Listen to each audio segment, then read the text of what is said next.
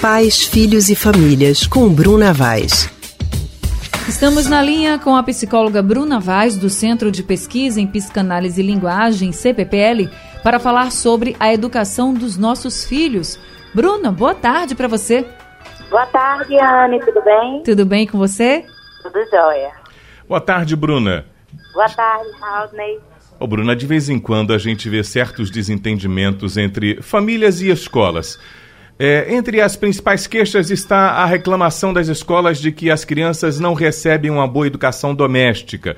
E já algumas famílias defendem que no ambiente escolar esse é um trabalho que compete à escola e não aos pais. Fica um impasse. Bruna, quem tem razão? Qual o papel de cada um na educação das crianças? Veja, Raul, né? É, a gente sempre escuta muito isso, né? Muitas dificuldades na relação entre a família e a escola. Eu sempre digo que não, não adianta dizer assim quem é culpado nessa história. Mas eu, eu penso, como você estava falando aí, educação doméstica é aquilo que precisa acontecer no ambiente familiar. Muitas vezes a família é, quer, às vezes, terceirizar para a escola uma responsabilidade que é da família, que é dos pais. A gente sabe que hoje em dia o, o, o tempo é curto, os pais trabalham, mas é fundamental que os pais se impliquem nesse processo educacional. Não tem como escolher apenas assim, quem é que vai se responsabilizar. Ambos, escola e família, são responsáveis né, pelos cuidados é, dessa, da criança ou do adolescente.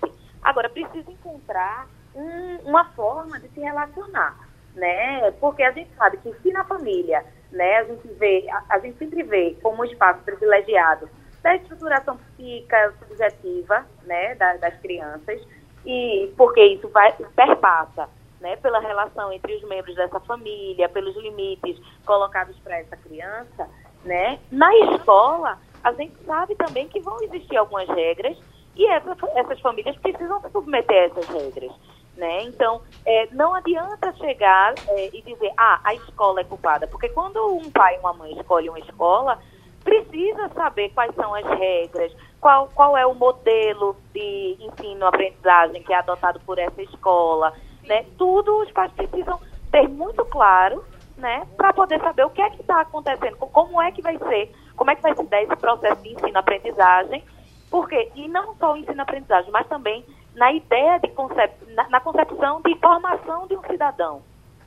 Agora, Bruna, se a criança ela não obedece nem aos pais, nem a professores, não obedece a ninguém, e estiver no ambiente da escola, a escola tem realmente que interferir, por exemplo, nesse modelo de uma educação que deveria até mesmo começar dentro de casa?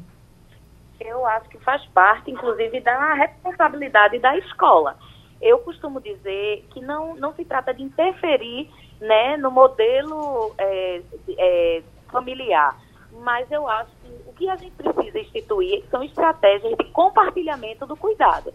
É, a gente sabe que são dois espaços né, de socialização para criança e para adolescente, tanto na escola como também na família. Mas a gente sabe que esses espaços precisam se comunicar.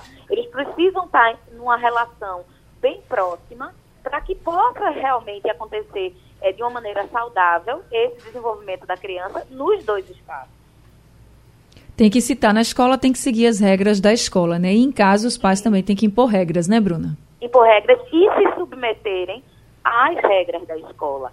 É, isso não quer dizer também que eu não que eu, que eu esteja desconsiderando um movimento que é muito comum hoje para alguns profissionais das escolas, que é se sentirem um pouco acuados é, por, pela família.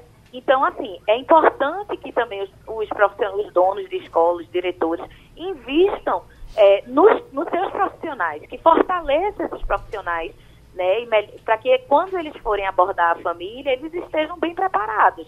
Porque não se trata de culpabilizar a família quando algo não vai bem, tem que entender o que é que não está bem e como é que a escola pode ajudar a família a lidar com essa criança e com esse adolescente.